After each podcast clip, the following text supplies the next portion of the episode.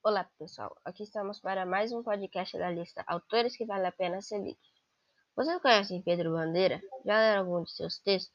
Pedro Bandeira da Luna Filho é o nome completo do autor Pedro Bandeira, um dos mais vendidos autores de literatura infanto-juvenil no Brasil.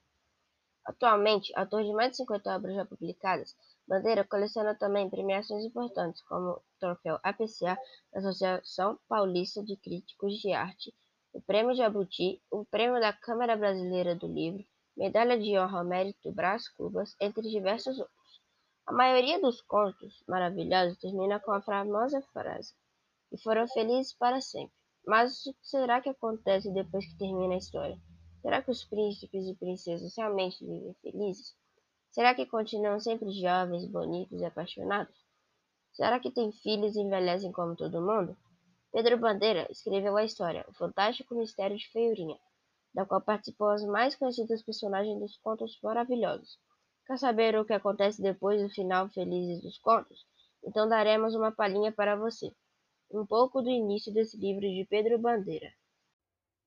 Era uma vez, há muitos anos, há muitos anos, mais vinte e cinco anos, uma senhora de cabelos negros com ébano, onde já começam a aparecer alguns fios brancos com, como a neve, bem da cor da pele dela, que também era branca com a neve. O nome de tal senhora era Branca Encantada. Nos tempos de solteira, o sobrenome dela era de Neve, mas depois que se casou com o príncipe encantado, Noda, Dona Branca passou a usar o sobrenome do marido. Dona Branca estava com uma barriga, barriga enorme, esperando seu sétimo filho, para ser afilhado do sétimo anãozinho, que vivia reclamando pelo fato de todos os outros anões já serem padrinhos de filho da Dona Branca e faltar um, um para ser afilhado dele. dele. Dali a uma semana ia fazer 25 anos que Dona Branca havia se casado para ser feliz para sempre.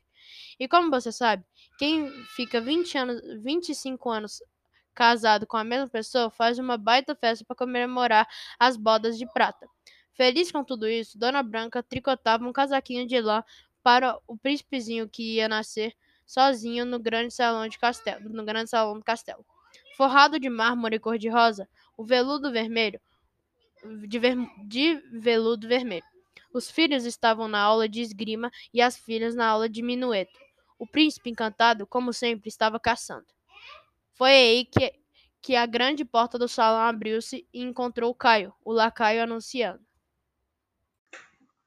Alteza, a senhora Vermelho acaba de chegar ao castelo e pede.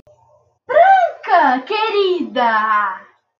Caio, o lacaio, inclinou-se numa reverência e foi buscar a visitante.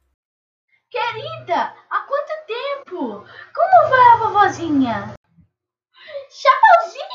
Que ótimo! Peça para entrar! Vamos, Caio, rápido! As duas deram-se três beijinhos, um numa face e dois na outra, porque o terceiro era para ver se Chapeuzinho desencalhava.